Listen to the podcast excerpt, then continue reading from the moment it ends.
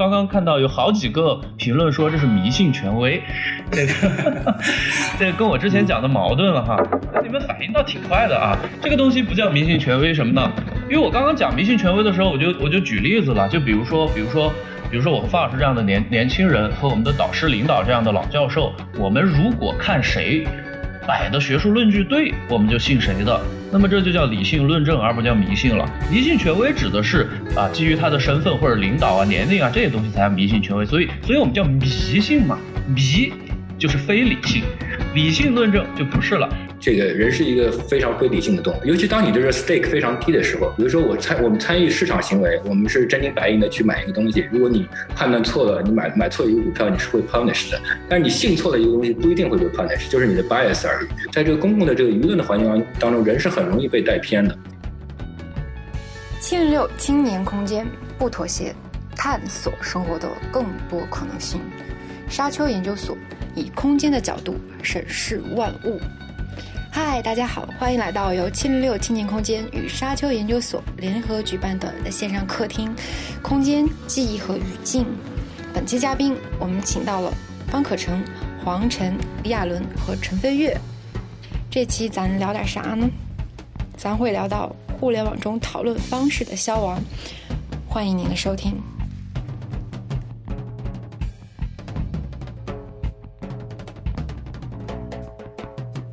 陈飞跃，欢迎大家加入由沙丘研究所和七零六青年空间联合主办的线上客厅。然后我们这一次请到的嘉宾是方可成老师和黄晨老师。其实刚才问题的时候也有问到，就是。对于互联网中现在的这种优质内容传播，它好像有一个困难，就是大家可能被很多很多的信息淹没，对吧？然后就也不能分辨哪些是更优质的信息，优质的信息反而可能也更难传播。包括其实我觉得有时候可能，当我们说优质信息的时候，它会不会也带了一种更加精英化的，呃，一种属于精英阶层的幻想或者是梦想？是的，是的，我这这一块的话，之前有一个我我自己那篇文章里面所提到的这个后面的三 F 的一个技术，如果还有人有印象的话，其实这个我首先需要说出来，这个不是我整理出来的，这个这本书叫做《Censored，呃，Distraction and Diversion Inside China's Great Firewall》，这个这个作者是呃 Margaret Roberts。我觉得跟刚刚比较相关的，可能就是它三 F 理论的最后一个 F，就叫做 flooding，就是淹没的一个政策。呃，就是说我们的一些信息发出来之后，它是会有不停的有更多的一个意见，或者说是呃求证，或者说是实锤，或者说是又又又去反实锤，怎么样？就是它不停的去提出新的一个理论、新的一个意见、新的观点、新的证据。让很多就是可能是所谓的吃瓜群众吧，他们就无法去甄别说到底哪一边是对的，好像都有点道理，就是这么样的一个情况，可能也是我们所说的优质内容它的一个比较大的问题。但是如果说我们又不让这种更多的这种意见、意义。去发出来，那么它是不是又变成了一个精英阶层的一个垄断？就是这个好像也是一个比较大的一个辩证的一个关系。就是也想听听两位老师对这个方面的一个一个意见。嗯嗯。刚才有人在评论区说，我们不管去讨论什么是优质的内容，好像都很很主观的，最后就变成了谁有权来决定什么是优质内容的这个情况了。那我想说的是，就算这个事情是牵涉到主观性的。就算这个中间你是很难找到一些绝对客观的标准的，但这个事情你是值得去做的。我觉得最重要的就是一个大家是真诚的去讨论什么是好内容，大家是能够逐渐形成共识的。那现在的问题就是说，大家往往很多内容生产者他不是真诚的生产好内容的，对吧？他就是有意来去生产垃圾内容的。那这种垃圾内容生产的目的有很多了。那其实一个很重基本的目的其实就是流量了。前段时间大家在这个呃嘲讽一一种一种写法，就是什么什么事情到底怎么回事呢？什么小编今天就来带你看一下吧。哦，这个事情好像真的很奇怪哦。那小编呢，其实也不知道怎么回事儿。对，全中国人中国人都哭了，全中国的。然后说这个这个事情到底怎么回事呢？小编邀请大家在这个评论区里面来讨论一下哦。其实这种就是一个。你完全它的你的生产目的就不是为了去生产优质内容的了，对吧？你就是一个去生产流量，你就是去去去用广告变现的。那这些人去做呢？我觉得他也不是说有意上要去污染我们的这个环境，他这么去做，无非就是他发现这个是赚钱的途径嘛。这年头大家赚钱都不容易，对吧？那无非是这些平台的这个商业规则给了他们这么一个 这个赚钱的这样一个途径。所以我想，如果大家是真，大家都是真诚的去生产好的内容，那我想其实这个本身它背后的这样一个标准是比较容易达成一个共识的。我们有时候说不能判断好内容，所以我们就不判断了。实际上，你不判断本身也是一种态度，对吧？你不选择也是一种选择。举一个简单例子，大家来想象一下，自己你你如果是 Google 的 CEO，你要来怎么来决定 Google 的搜索结果怎么排序？你是完全就不管它，我写了一个规则在那儿，然后大家怎么去利用这个规则我都不管。那最后导致结果一定是你搜索的结果就不能看了，你搜索的结果一定是别人就拼命把你这些关键词匹配到自己的网站上，但是它的内容是很垃圾的。所以你这个中间一定有自己的选择。那 Google 去年的时候就做了一个选择，它就是大幅度的提高原创的、优质的这些新闻媒体的排序的程度。对，那当然里面会有一些争议啊。你是说，那可能你老搜出来是《纽约时报》的内容，对吧？那《纽约时报》在里面就占便宜了呀，对吧？但是我觉得你要如果这两种场景去比较的话，你显然是后一种场景是更加更更好的一个场景在里面。另外一点呢，就是我觉得这里面不光是涉及到人，其实它背后实际上是可以，我想。我会觉得，随着这个自然语言处理这个能力的发展，我觉得其实是能找到一些机器处理的方式的。你比如是说，去判断一个句子的复杂程程度，你去判断一个一段内容它本身的表达的这种意义的这种多元性，对吧？我觉得其实是可以去训练这个机器在一定程度上去识别这些内容本身的，我们去建立一些标准嘛，对吧？你本身的这种复杂程度，你本身的这种激激烈程度、极端程度等等等等。我觉得其实这方面机器和人的配合其实是完全完完全是有可能的。嗯，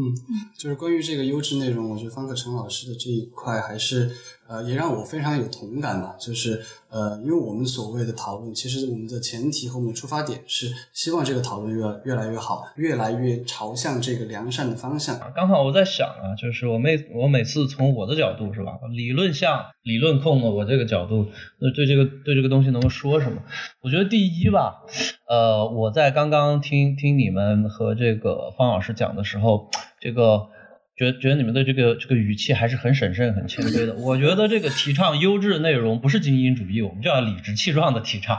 为什么呢？就是说白了，因为因为在我们这个政治理论里边哈，这个这个这个精英主义啊，或者说或者说我们认为的，呃，你们刚才提到的就是十九世纪以前就只有少数人有资格、有能力啊，甚至有血统、有职位来来传播信息的这个，那这个是现代化之前的这个非平等社会的现象。而我们现在，而而而我们现在是什么呢？我们现在虽然提供优质内容传传播，你要驱逐劣质内容，但是是因为你生你的。知识、你的能力、你生产的产品劣质，而而鄙视你，而这个这个而淘汰你，这个不叫歧视，这个也不叫精英主义，因为为什么呢？因为我们每个人都有同样的资格、同样的准入、同样的这个机会去高考，或者是是是申申请留学上大学。然后我们，你你如果在我们同样进入这个市场，你你去写老营销号体，然后然后我去写好的，那那这个东西就不是我因为你的血像像像传统社会那样因因为血缘和这个身份来歧视你了，而是我们程序公正的根据专业共同体内部的这个标准，或者说根据这个优质内容的标准来淘汰的，这个这这个是公正的，而不是精英主义的。我们号召所有的人去做，因为所有的人现在都有资格了嘛，而不是说只有一部分人。但是最终做成的，做做了最优质的只有一部分人，这就相当于我们所有全班里边大家公正的来考试，得一百分的只有那么一两个人，但不会觉得不公平，对不对？如果我不让你考试，你才会觉得不公平嘛。你自己考的不好，那怪我们什么是吧？是吧？这个这个东西，所以所以所以我觉得这个是就跟好好学习、天天向上一样的。我们是倡导一个优质的一个内容的一个社会，一个好的一个中文互联网。这个东西不是精英主义，我们也没有必要这个这个这个在民粹主义和这个 喊喊喊喊麦主义面前是吧？这个这个我这个这个这个应该理直气壮。我们是为了为了大家好，为了我身边的朋友好，是吧？是吧？当然，呃这个第二第二第二个呢，就是刚刚我们说到，那么优质的标准。就谁对，实际上这个就是程序公正啊。如果大家对政治哲学基本有些了解的话，就明白我在说什么意思了。这不叫精英主义，这是公正的啊。那个第二个第二点呢，我刚刚说了，就是咱们大家在在想啊，怎么确定优质内容？大家会不会觉得好啊？那那还是你几个精英在确定，或者或者你懂不懂啊？后人会推翻你，那你现在算什么？你现在把我这删掉，觉得我我我这我二十年后我成名我是大师呢是吧？我觉得哈，评判的标准应该还是按照我们之前的这个三分法，就是第一。不能是由权力来批判，就是谁力量大就听谁的，那这个东西跟内容就无关了，是吧？就就就相当于这个这个最原始的这个丛林逻辑，那打一架就谁猛，你就我我就能我的内容就是对的，这这这这这这不符合这个人类文明建立以后，其实我们从柏拉图啊孔子之后就开始思考这个东西不对，我们要思考什么是善，什么是好啊。那么第二呢，肯定也不能资本说了算。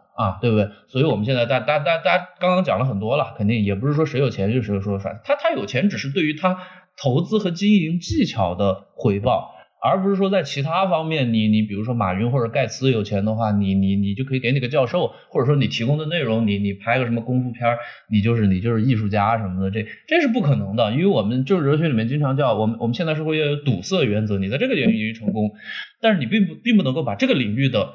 优势。和特权随意带到另外一个领域，所以就是我认为呢，还是符合我们第三种的，就是就是我们我们要有要有规范，就是说规范是哪来的？不同的行业，不同的学术共同体，就就也不一定共同体，行业共同体吧。就是说建筑有你们建筑师的什么协会什么的，反正我也不懂啊。这个这个我们这边有我们的这个学术标准，尽管这个标准呢还在各个行业都没有尽善尽美，在建建设中。就比如说还有流行音乐界里边，比如说杨坤和惊雷的这个事儿。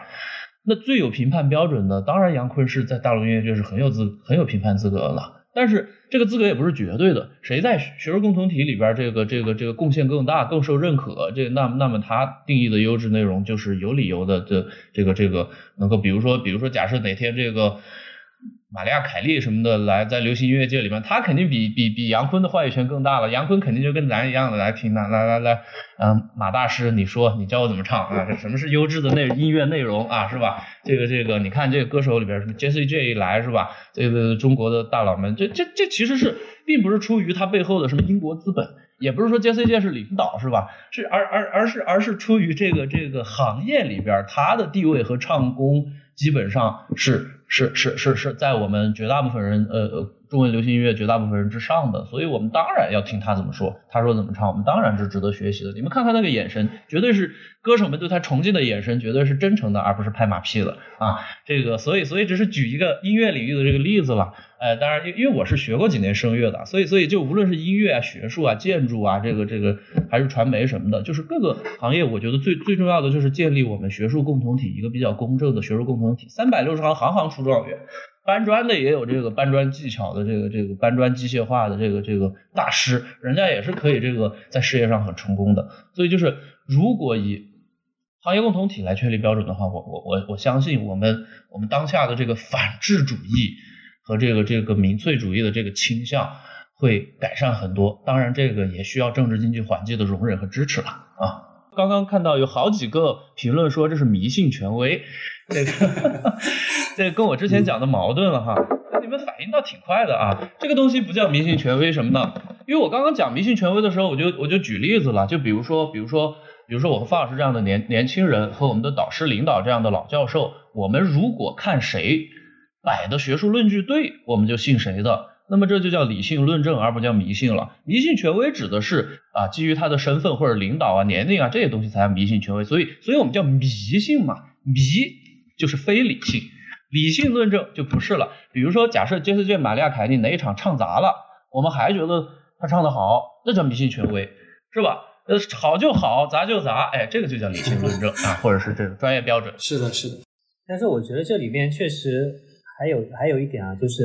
我们确实这个不不能算迷信权威，但是我们知道在各种各样的其实这种共同体里面，这种某种程度上的所谓的霸权，这个 hegemony，确实还是可能存在的。你说大家通过一个什么样的理性去判断？但是也许你判断思维这个模式是你的导师告诉你的，所以其实这其实这背后其实确实还是有一定的这样一个，我想这样一个共同体的这个确立，它本身这共同体里面的讨论，它不可能是完美的。我们其实也是要鼓励这共同体里面能够给那些更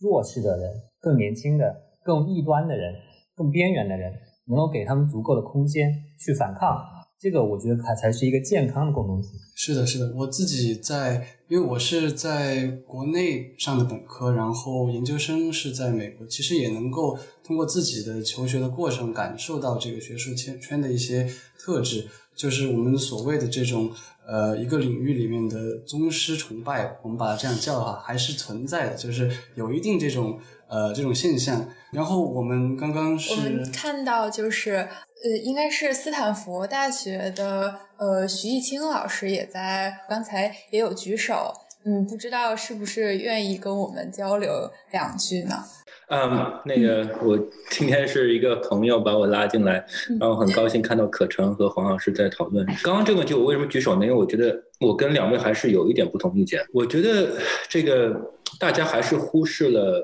这个近几年。呃，传媒行业的一个本质的变化就是传统严肃媒体的衰落，不管是美国还是中国，中国尤甚了。中国一些因为一些这个体制原因，美国是完全是因为市场的原因，呃，不能说完全吧，就主要是因为市场和技术的原因。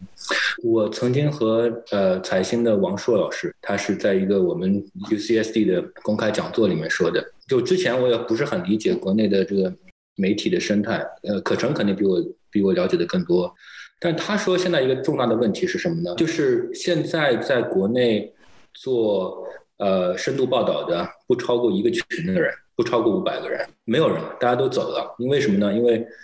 深度报道意味着你做一个题目要花三个月的时间，对吧？就蹲在那个地方买车票在那个地方，甚至要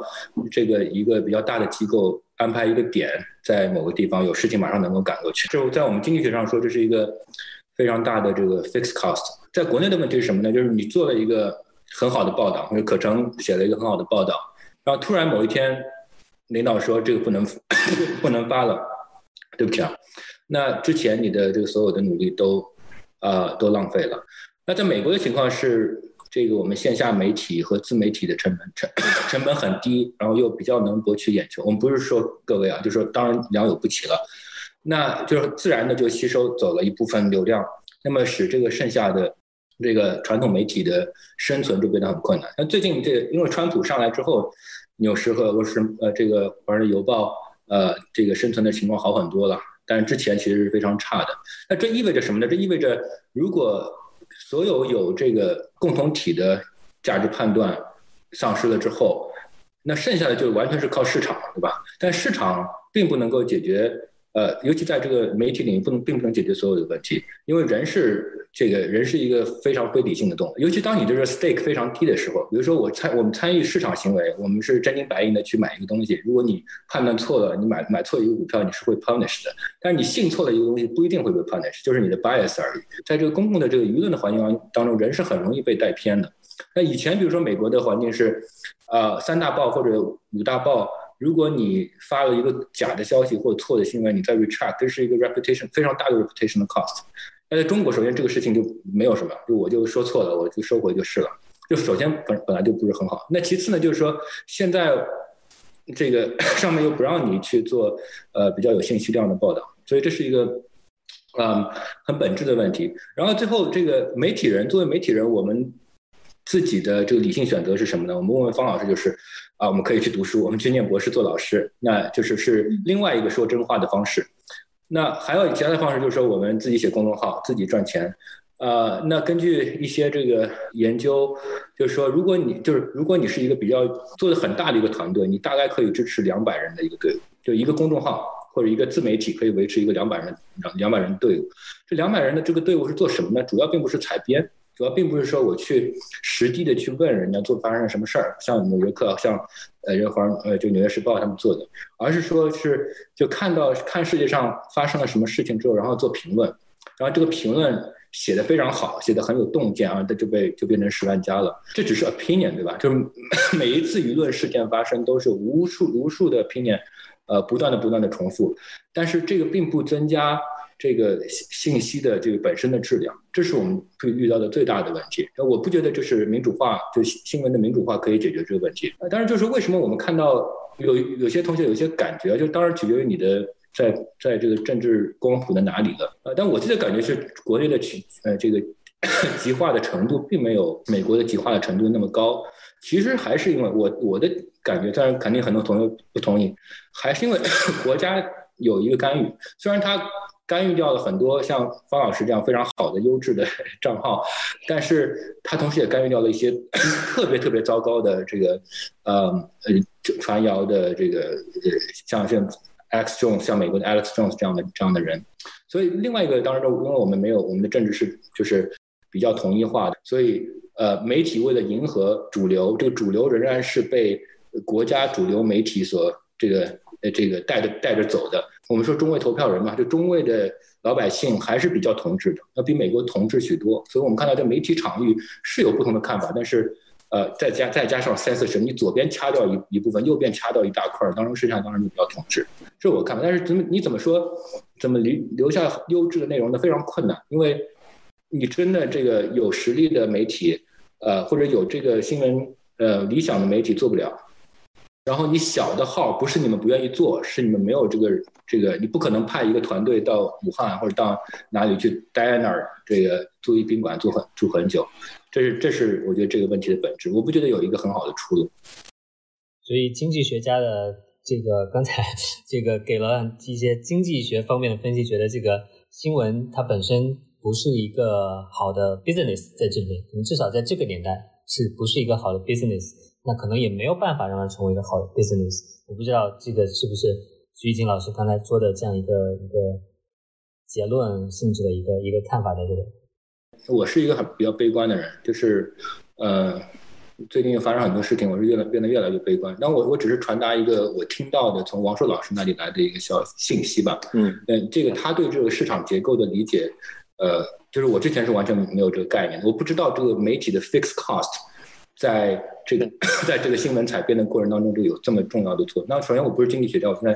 经济学做不下去，转行了。呃，但是但是我觉得这个经济的力量还是很重要。另外另外一个就是人性的，就是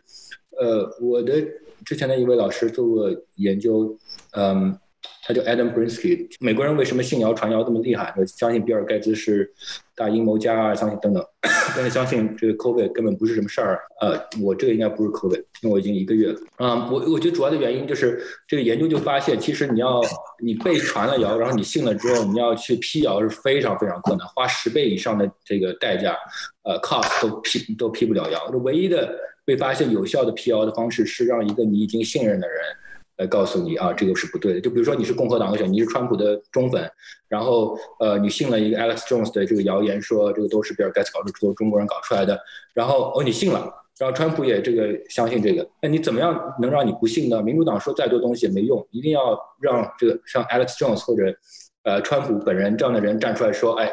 这个东西是假的，你你们还是要听我的，才有可能扳回来一点点。所以这个就人性就是这样。我觉得就是说，在这个时代，就方老师以前也写过，就是你怎么样能够提高你获取呃质的信息的质量，对吧？就你自己有一个方式，如果你自己足够的 attentive，呃，你你想办法去找那些比较可靠的信源，是有可能的。对于这个社会当中的个体，但是我对全社会，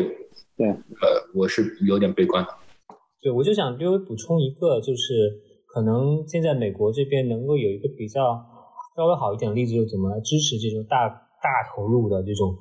调查报道了。其实就是今年普利策奖、普利策新闻奖里面，其实获得最大奖的一个公共服务奖的那那一个获奖者，实际上是一个阿拉斯加的一个地方的一个报纸，很小的一个报纸。但是呢，它是跟 ProPublica 这么一家这个非盈利性质的一个调查新闻的媒体合作的。那他这个记者去出差，他花了一两年的时间去做，所有的经费资源。都是 ProPublica 提供的，那 ProPublica 的钱哪来的呢？是基金会提供的。我们看到一个非常明显的一个 trend，就是一方面是读者支持、付支持的这些这个《纽约时报》什么之类的，可以继续做优质新闻；另一方面呢，就是那些基金会支持的这些，这些基金会支持不是为了赚钱，他就是想把钱用在产生社会影响力方面，所以呢，他能够去产生一批这样的优质内容在里面。那确实是传统的这种啊。这种 business model 支持的这种商业性质的这种网站，这种媒体确实是质量是越来越越来越差了。呃，我对刚刚那个徐老师的一些呃一些一些讨论也有一些很深的同感吧。就是我记得在我们的文章发到那个集合网的时候，下面有一个很很高的很高赞的一个评论，他是说细说正在蚕食所剩无几的庄重，就是这一点可能也是跟刚刚我们所讲的一个资本的规则。它所制定的一种对于内容的选取有很大的一个相关性，就是说，呃，我们是否是在做一个非常吃力不好不讨好的事情？如果说我们只是去根据资本的规则去做事情的话，那可能这方面是确实很难的。就是我们的这种标题党，或者说是刚刚徐老师所提到的这一种呃自媒体的一个一个很很常见的一种做法，就是呃，我有听到一个词。呃，不知道是叫套火人还是圈火人，或者什么什么火人，就是他所指的就是这样的一一波做自媒体的这么一个呃一个一个团队吧，就是他不负责去挖掘真相，不负责去报道事实，去做一个费力不讨好的事情，而是把已经爆出来的事情进行更多的这个意见或者是情绪上面的一个附加。那么，他这个这个说法就好像是已经正在燃起来的火焰，他把它加了更多的一个燃料。不知道黄老师对于呃刚刚我们所说的这一些东西有没有一些看法？大大体还是赞同的。这个，我我我觉得吧，这个东西，第一呢，我我我我也赞同这个悲观的结论啊，你不可能完全的就就就像启蒙时代一样的，就马上就变好。不过比较的看呢，就是说。呃，还我还是那个意思，就是互联网或者是是全球化之后，大体的趋势是好了一点点，还是坏了一点点？就是或者是刚刚讲的这个大家容易信谣传谣的这些事情，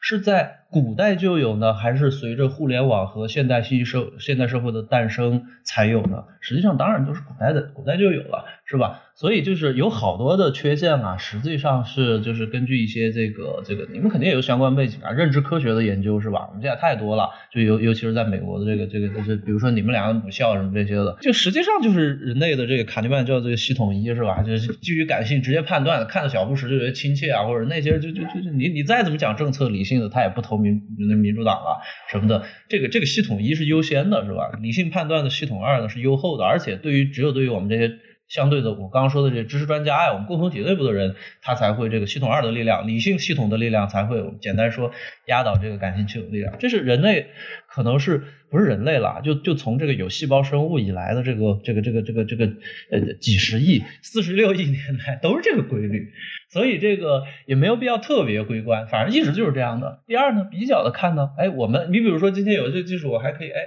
听徐老师讲讲，方老师讲讲，给大家看看大家发言的水平也都还提问的水平也都还挺高。相对的，我们在某些领域、某些信息里面呢。能够暂时的变得好一点，哎，那我觉得就值得高兴。所以我觉得啊，这个这个这个未未未未来是咱们大家的这个中国青年的啊，这个这个这个很多很多坏事情是，人类一直有的。嗯嗯，我觉得确实是，就是也会因为我们的一些平常生活一些实践，对我们的观点。和直觉造成一些影响吧。就是我经常跟朋友说，就是因为开公众号，我还是习惯于被虚拟的网络暴民们揍得鼻青脸肿，所以说 就是，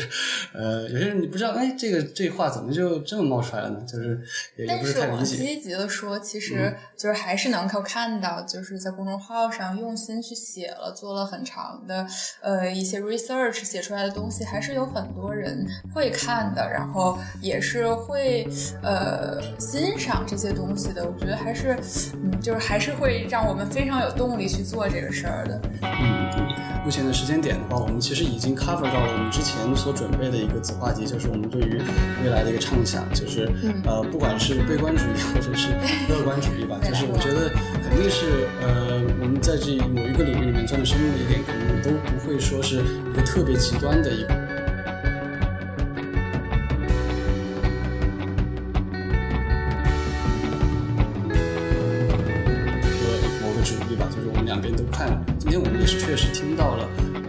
声音，对吧？我觉得这个是一个非常好的一个一个一个状态。非常感谢方可成老师和黄晨老师，包括我们后面加入的曲老师，呃，这一次主题的一个贡献。好，我们今天就先这样。嗯。